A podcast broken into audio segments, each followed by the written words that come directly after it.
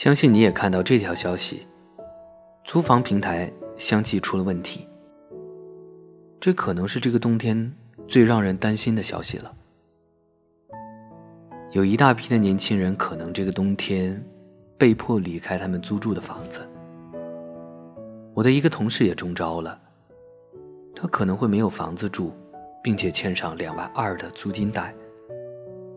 这可能是他毕业后遇到的最大的一个难关。我确实能感觉到大家的不安。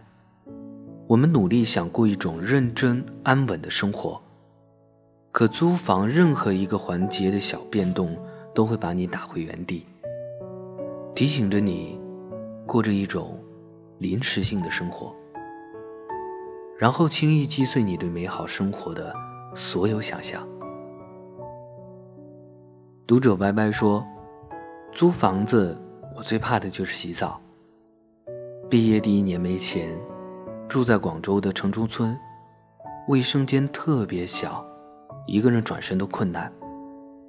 我洗澡从来没超过十五分钟，因为热水器不行，超过十五分钟就没热水了。后来我来北京工作，房子找的急，从一个男生手里转租的。”八平米，两千二，但住进去就崩溃了。四个房间，除了我之外，住了五个男生。最难受的是，马桶圈上总有尿渍。我至今还记得在那个房子洗的第一个澡。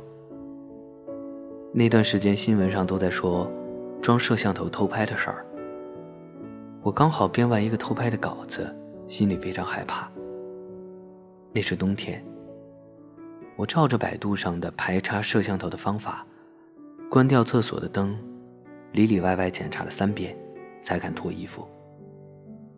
现在都养成习惯了，洗澡从不敢多待。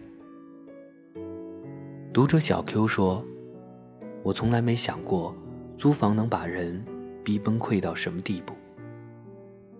从广州来到北京实习前，中介告诉我。”室友全是女生。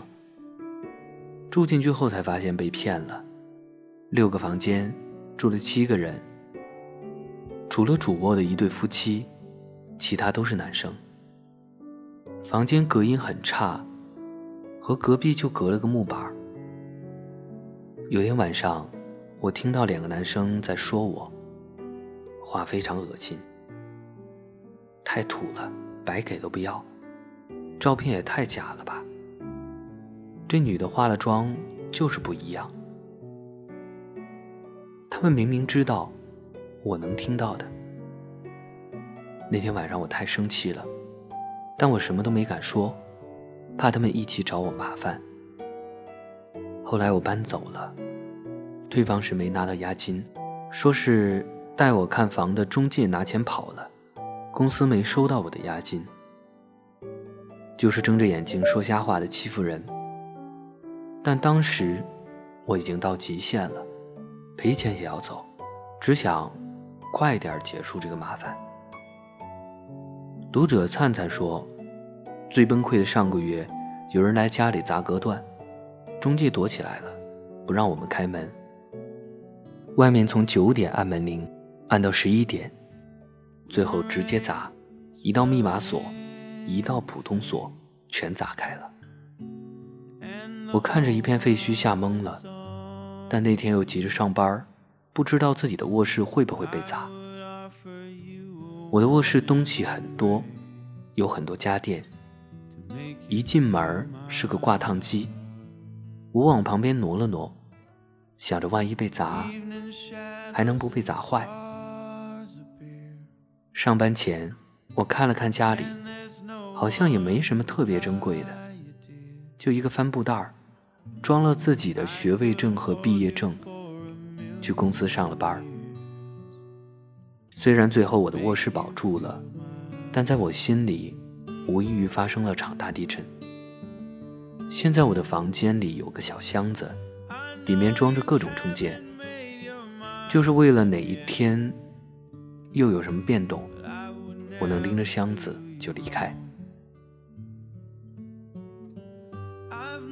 来北京前，我听过一段话：最终决定一座城市是否吸引我们的，是它是否满足我们对生活的雄心。野心高低，决定着我们可以多大的忍受环境，并追求自我的可能性。从这些故事里，我听到了许多不安，同时也听到了背后的不甘。生活是临时的，但希望一直在。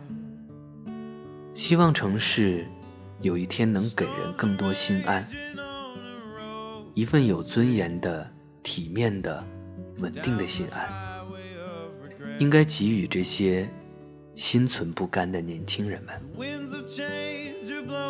wild and free.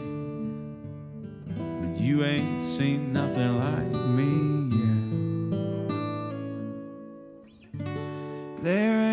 nothing I, I wouldn't do.